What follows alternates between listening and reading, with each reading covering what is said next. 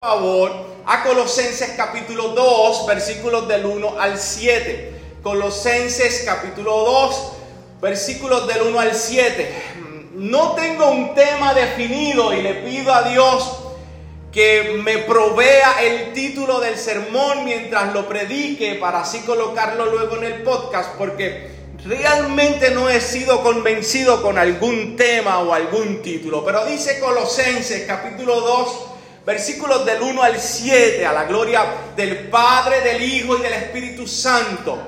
Amén. Porque quiero que sepan qué gran lucha tengo por ustedes y por los que están en la Odisea y por todos los que no me han visto en persona. Espero que con esto sean alentados sus corazones y unidos en amor alcancen todas las riquezas que proceden de una plena seguridad de comprensión, resultando en un verdadero conocimiento del misterio de Dios, es decir, de Cristo, en quien están escondidos todos los tesoros de la sabiduría y del conocimiento. Esto lo digo para que nadie los engañe con razonamientos persuasivos, porque aunque estoy ausente en el cuerpo, sin embargo estoy con ustedes en espíritu, regocijándome al ver su buena disciplina y la estabilidad de la fe de ustedes en Cristo. Por tanto, de la manera que recibieron a Cristo Jesús el Señor, así anden en Él firmemente arraigados y edificados en Él y confirmados en su fe, tal como fueron instruidos, rebosando de gratitud. Palabra del Señor. Acompáñame a orar en esta preciosa hora. Padre, yo te doy gracias porque tú eres bueno, porque tú eres glorioso, porque no hay nadie como tú. Gracias porque nos permite llegar a tu casa, Señor, adorar, glorificar y recordar el maravilloso evangelio que se nos ha sido entregado. Ahora vamos, Dios amado, a escuchar tu palabra. Te pedimos, Señor, que me uses de manera especial, que hables, Señor, a través de este mensaje, Señor eterno, y que nuestros corazones estén atentos y apercibidos a recibir lo que tú tienes para con nosotros. En el nombre poderoso de Jesús. Amén y amén, puede sentarse. Se cuenta la historia de que un día el diablo decidió vender sus herramientas. En la fecha de la venta colocaron las herramientas para inspección pública, cada una rotulada con su precio de venta. Había toda clase de instrumentos perversos en esa mesa. Odio, envidia, celos, duda, mentira, orgullo y así por el estilo. Separado del montón había una herramienta que parecía inofensiva comparada con las demás era algo pequeñito, algo que nadie le llamaba la atención en cuanto al físico. Sin embargo, lo que llamaba la atención era que estaba muy desgastada y que el precio de esa herramienta era muy alto. Uno de los compradores le pregunta a Satanás, ¿qué herramienta es esta? El adversario dijo, ah, esa herramienta es el desaliento. ¿Y por qué tiene un precio tan alto? A lo que responde Satanás.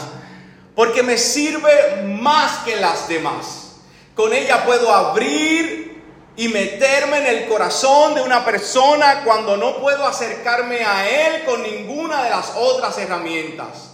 Una vez logro entrar, puedo hacer con él lo que se me antoja está muy gastada porque el uso, porque la uso casi en todas las personas, puesto que pocos saben que el desaliento me pertenece a mí. El precio que el diablo puso al desaliento fue tan alto, dice la historia, que nunca la vendió todavía es su herramienta principal y todavía la usa en el pueblo de Dios. Y la pregunta que traigo en esta parte del sermón es, ¿quién no se ha sentido alguna vez desalentado? ¿Quién no ha sentido ese ataque donde el ánimo o la energía decaen y sienten no poder continuar? Yo creo que todos los que estamos aquí hemos sido atacados por esa arma de Satanás llamada desaliento. Y en esta mañana yo creo pertinente que el mensaje o el pasaje que nos corresponde puede alentar nuestros corazones. Y mi intención en esta mañana es brindarnos armas que contraataquen el desaliento. Pues precisamente en el capítulo 2, versículo 2 de Colosense, Pablo dice, espero que con esto sean alentados sus corazones. Y es lo que vamos a estudiar hoy, es lo que vamos a, a predicar hoy. Espero que con esto se alienten sus corazones. ¿Con qué es la pregunta? Pues permíteme entonces ir al pasaje y poder mirar a través de él los deseos de Pablo. Los deseos de Pablo. Pablo quería primeramente que la iglesia supiera, escucha bien, la gran lucha que tenía por ellos. Pablo quería que la iglesia supiera la gran lucha que tenía por ellos. En otras palabras, Pablo de alguna manera dice, quiero que cobres ánimo tomando en, consideración las luchas que yo paso por ti. Eso es lo que le está diciendo a Colosa. Quiero que cobres ánimo tomando en consideración el esfuerzo o la lucha que yo hago por ti. No era que Pablo quería sacarle en cara a la iglesia el esfuerzo que hacía por ellos. No era una especie de sacarlo en cara, tanto que yo hago por ustedes y mira como ustedes, ustedes han escuchado esa palabra alguna vez. No, no, no, ese, ese no era el, el motivo de Pablo, era más bien, Pablo quería que ellos tomaran ánimo al ver el esfuerzo que Pablo hacía por ellos. Creo que todos los que estamos aquí alguna vez hemos tomado a alguien de ejemplo para mejorar algo. En alguna ocasión usted ha visto a otra persona como ejemplo para mejorar algo en su vida. Déjame darte tres ejemplos. Déjame darte tres ejemplos. Número uno, quizás en alguna ocasión te esforzaste más en ser puntual en tu trabajo al ver que tu compañero que vive mucho más lejos que tú y tiene un carro más destartalado que el tuyo, hace el esfuerzo para llegar temprano. Porque yo no sé si tú lo sabías, pero hay gente dentro de tu área laboral que vive más lejos que tú. Y llega primero que tú. ¿Alguien quiere testificar? Ah, estamos bien. Estamos bien. Dios confrontando corazones con este ejemplo. Pero en alguna ocasión probablemente miraste a esa persona y dijiste, wow, este hombre es de ahí, ya de tan lejos, el carro ni aire tiene, se escucha de una manera Um, um, peculiar, pero aún así él llega temprano primero que yo. Segundo ejemplo, tu ánimo en leer la Biblia quizás fue producto de una conversación con alguien que tiene diez veces las responsabilidades que tú tienes y aún así saca su espacio para escudriñar las escrituras. Quizás al hablar con alguien te diste cuenta, wow, esta persona hace mil cosas durante el día y aún así es capaz de en una conversación decirme que estuvo leyendo el libro, la carta tal. Y yo, que tengo menos, no hago mucho. Tercer ejemplo, seguramente comenzaste a cultivar una relación profunda con Dios al ver el esfuerzo que hacen otros, que al igual que tú, tienen los mismos o peores obstáculos. El punto es que Pablo quería que los colosenses cobraran ánimo al ver su esfuerzo. El punto es que Dios quiere que la iglesia de gracia y restauración crece, cobre ánimo al ver el esfuerzo de Pablo. Permíteme entonces mencionar algunos esfuerzos. En el capítulo 1 de Colosenses, versículo 9, lee de la siguiente manera, nueva traducción viviente. Así que desde que supimos de ustedes, ahí está el esfuerzo, no dejamos de tenerlos presentes en nuestras oraciones. Pablo se esforzaba diariamente en colocar las necesidades de sus hermanos por encima de las de él mismo en las oraciones que hacía. Y Pablo estaba encarcelado, a domicilio, restringido, pero aún así oraba, incluso por esta iglesia que no conocía presencialmente, sino de las noticias que venían de Epafras. Segundo esfuerzo que vemos en el capítulo 1, versículo 24, nueva traducción viviente me alegro cuando sufro en carne propia por ustedes. Sonará despiadado lo que voy a decir, pero Pablo se esforzaba para sufrir a causa de los hermanos en la fe. Repito eso, Pablo se esforzaba para sufrir a causa de los hermanos en la fe. Claro que no era una especie de masoquismo donde Pablo se levantaba e intencionalmente buscaba cómo sufrir, sino que sabía que el esfuerzo que haría para con sus hermanos traería sufrimiento y estaba dispuesto a soportarlo. O sea, yo creo, este, este es mi punto, que ese es el pensamiento de Colosa cuando escucha quiero que ustedes tomen en consideración mi gran lucha por ustedes. En el capítulo 1, versículo 25 dice, Dios me ha dado la responsabilidad de servir a su iglesia mediante, ahí está el próximo eh, esfuerzo, la proclamación de todo su mensaje a ustedes. El esfuerzo de Pablo no se limitaba a orar o a sufrir, sino también en proclamar el mensaje del Evangelio en un mundo donde no habían cámaras, pantallas o redes sociales, sino que habría que hacerlo presencialmente, viajando lugares distantes, con tal de, de proclamar el Evangelio de Jesucristo. Y en el capítulo 1, versículo 28, vamos a ver otro esfuerzo. Por lo tanto, Hablamos a otros de Cristo. Advertimos a todos y enseñamos a todos con toda la sabiduría que Dios nos ha dado. Su esfuerzo no se limitó, sino que utilizó toda estrategia y forma para que el mensaje llegara. Hablando a otros de Cristo, advirtiendo, enseñando, agradar a los oídos o no agradar a los oídos, hubieran likes o no hubieran likes, fuera amado o no.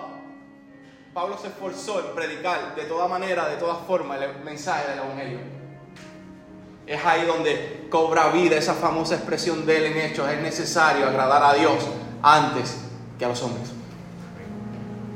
De hecho, el mismo contexto histórico nos hace ver el esfuerzo de Pablo porque está, repito y recalco, encarcelado en una casa, restringido de su libertad y aún así no fue impedimento para escribir esta carta.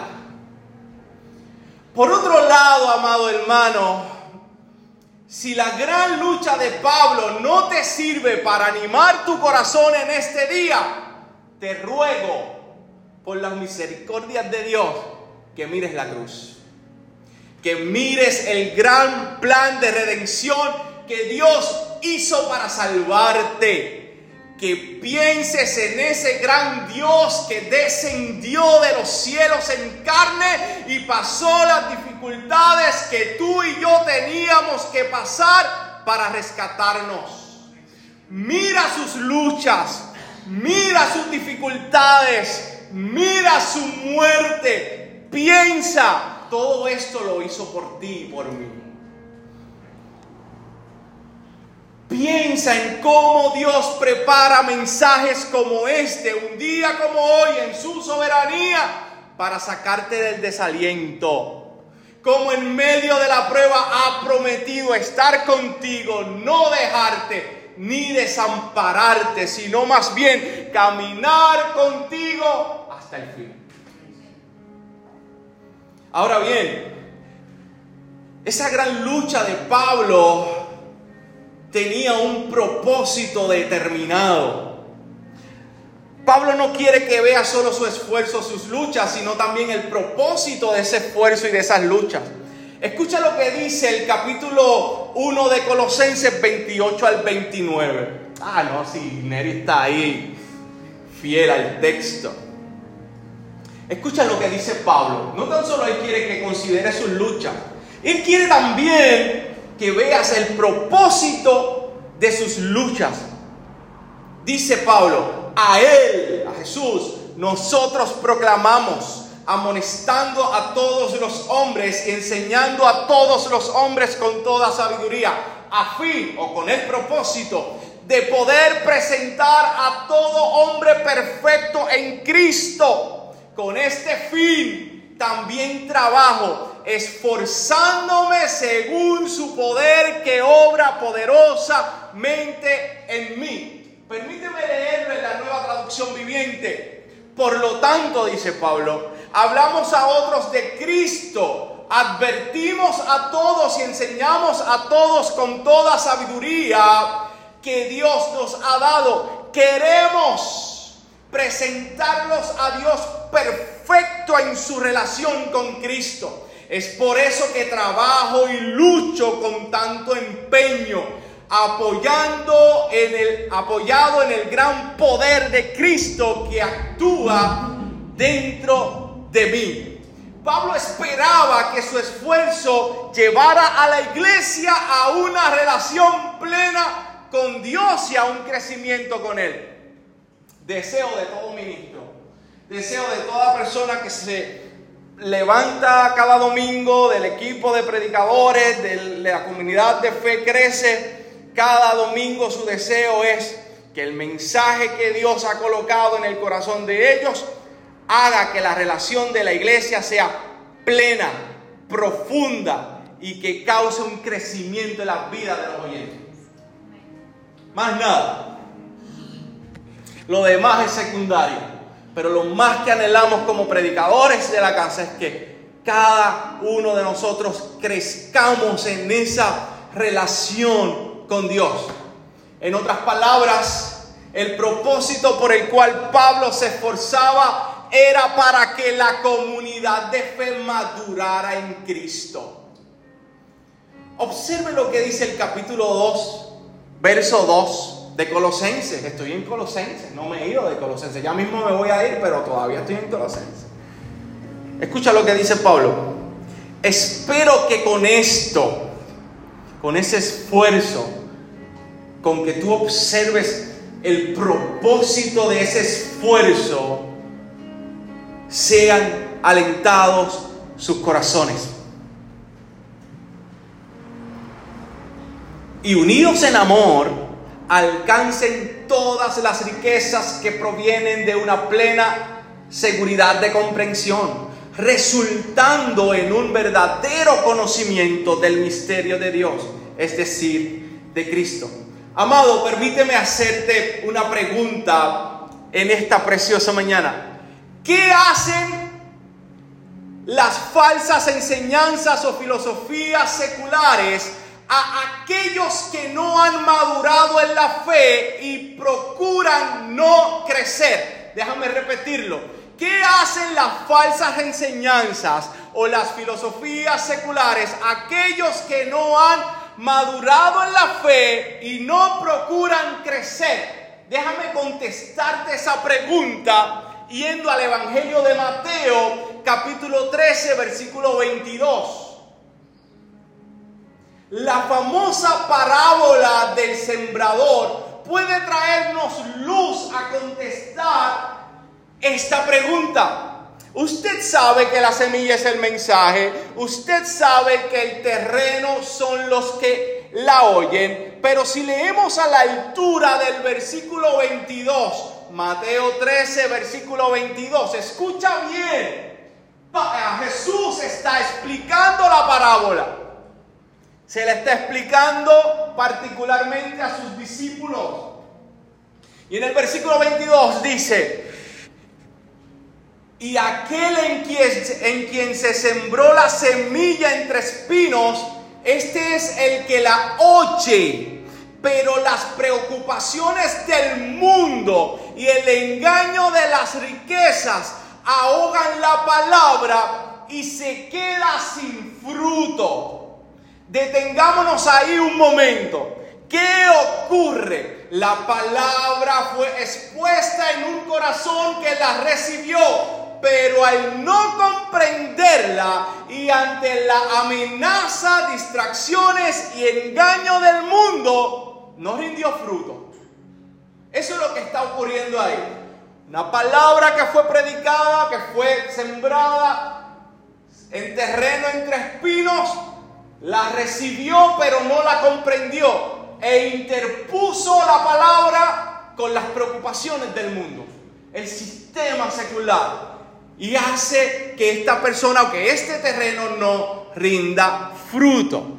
Permíteme utilizar la expresión se queda sin fruto como una analogía a lo que quiero traer en esta parte del sermón. La vida del creyente es una vida que rinde fruto. ¿Cierto o falso?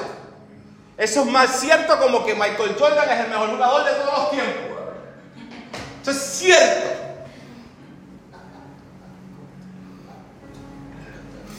Más allá de hablar cuáles pudieran ser la realidad de dar fruto o identificar cada una de ellas. Lo que quiero traerte es que dar fruto implica una disposición activa, una acción, un seguir hacia el frente en tu relación con Dios. Ahora bien, por el contrario, una vida sin fruto es producto de una actitud pasiva, donde la persona se detiene, se distrae, en vez de seguir al frente, muchas veces retrocede el camino que ha seguido.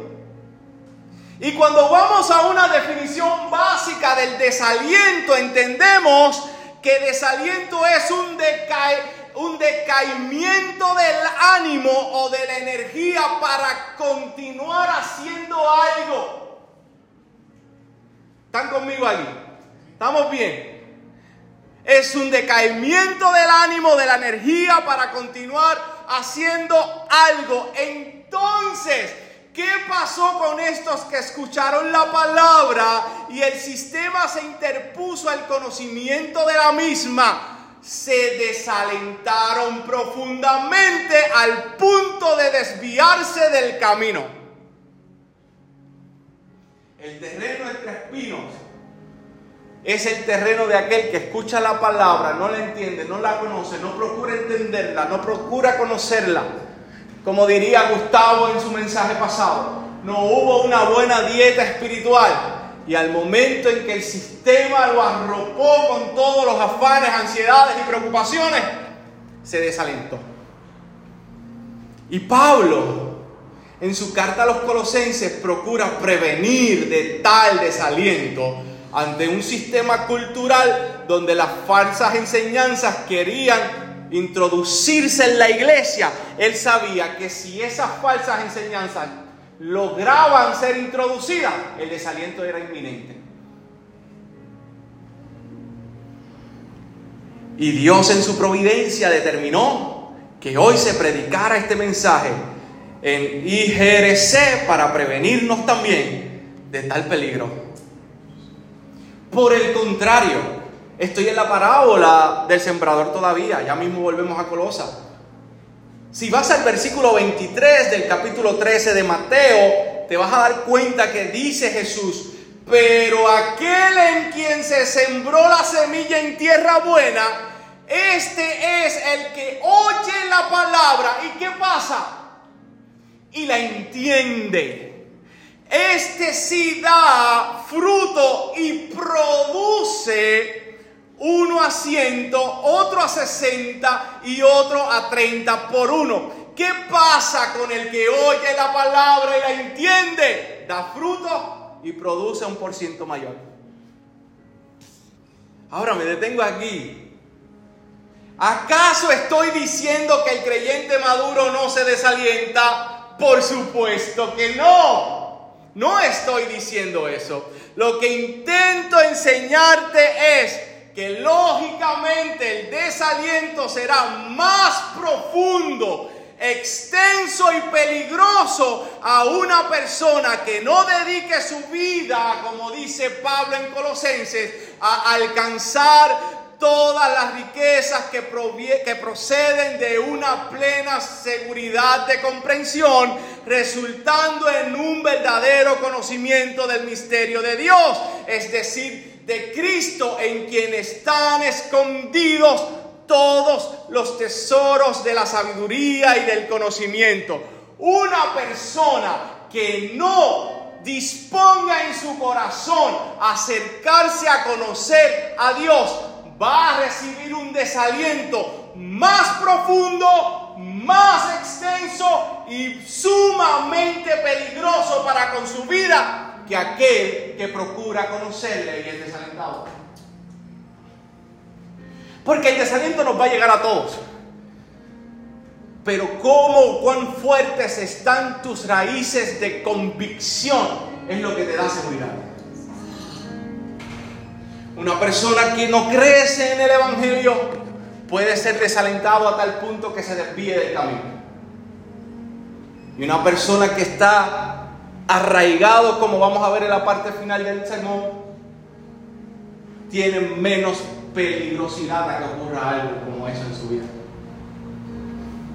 Pablo quería, y voy a citarlo desde la nueva traducción viviente, quiero que tengan la plena confianza de que entienden el misterioso plan de Dios. Ese misterioso plan es que es Cristo mismo, ese plan misterioso en Él están escondidos todos los tesoros de la sabiduría y el conocimiento. Amados, el desaliento se disipa cuando comprendes el poderoso evangelio revelado en Cristo. Repito eso para Facebook. El desaliento se disipa cuando comprendes el poderoso evangelio revelado en Cristo. Ahora bien, me llama la atención algo en particular en el versículo 2, capítulo 2 de Colosenses. Quédese conmigo, ya dejamos la parábola del sembrador. Soy como los choferes que dicen, viene curva, aguántese, para, que me entienda, ya, ya estoy acá, ya volví a Colosenses. Escucha lo que dice Pablo. Y voy a utilizar una palabra griega para alimentar los deseos intelectuales de Ezequiel.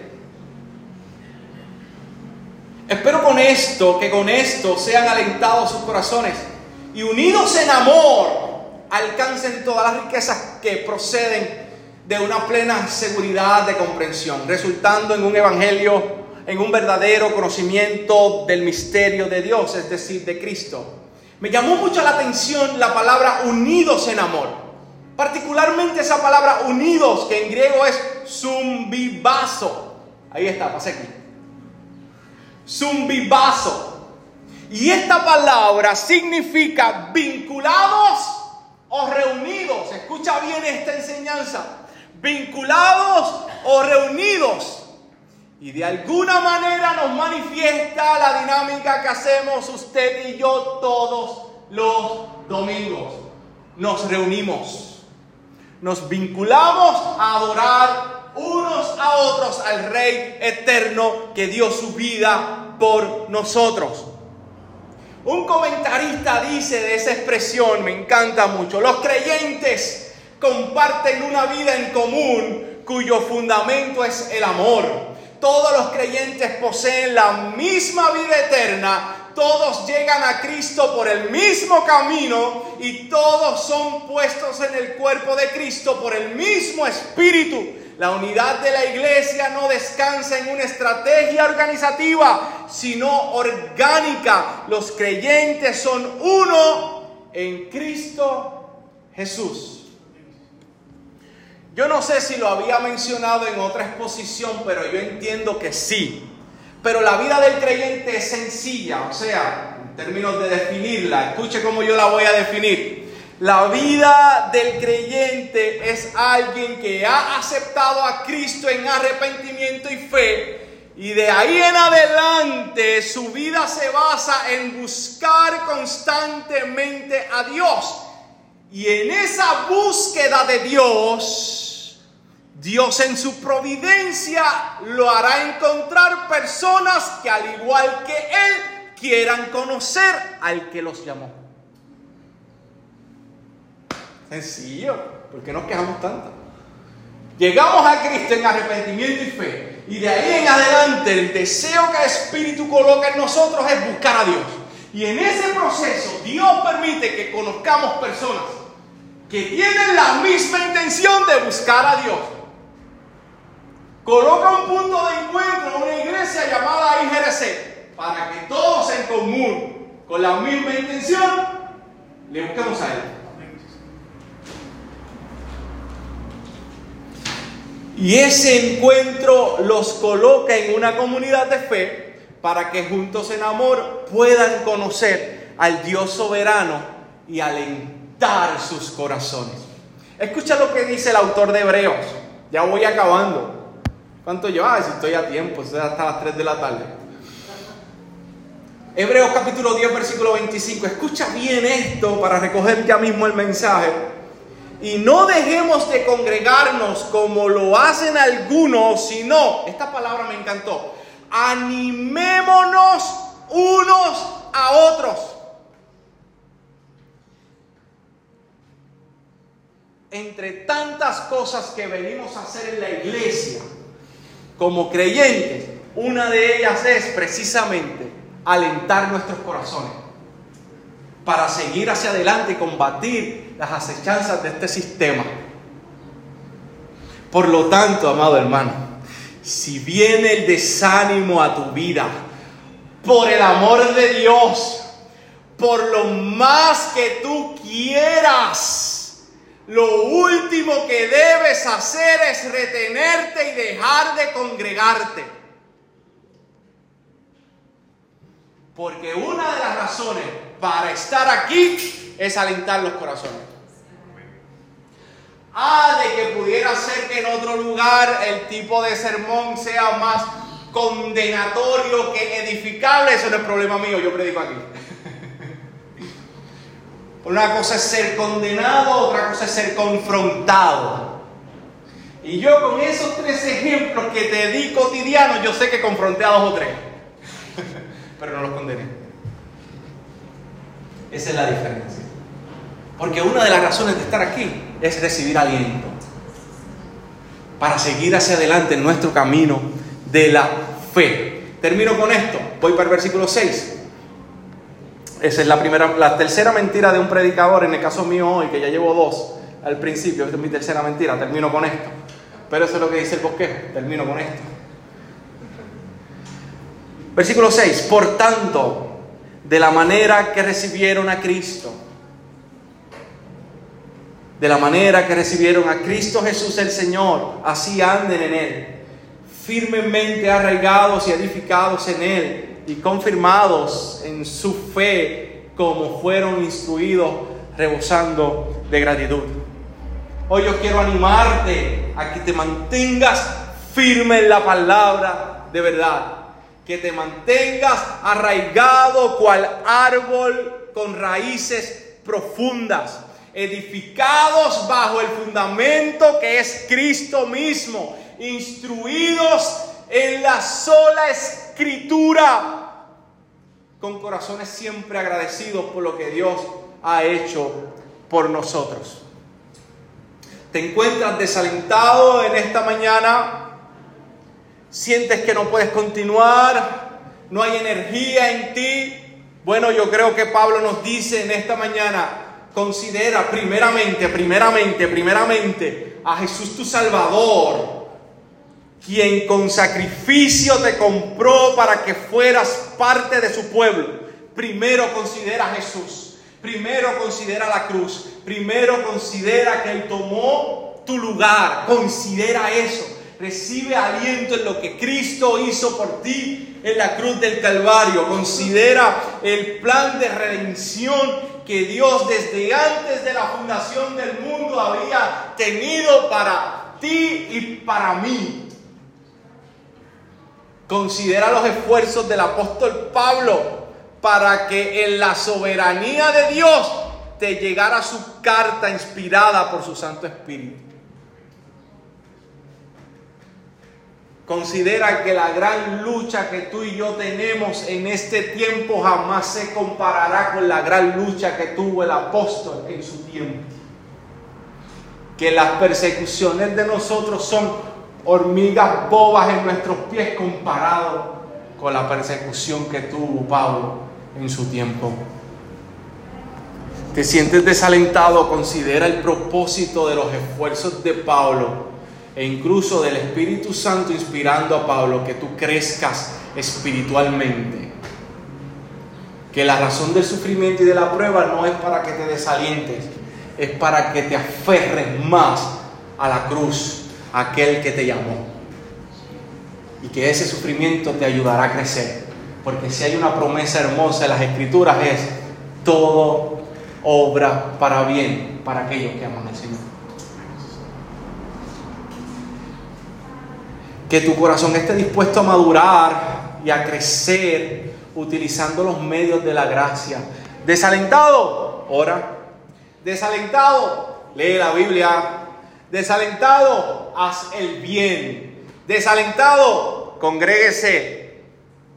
Y esta última, congregarse, hágalo con amor y unidad, reconociendo que una de las razones de estar aquí es precisamente animar nuestros corazones.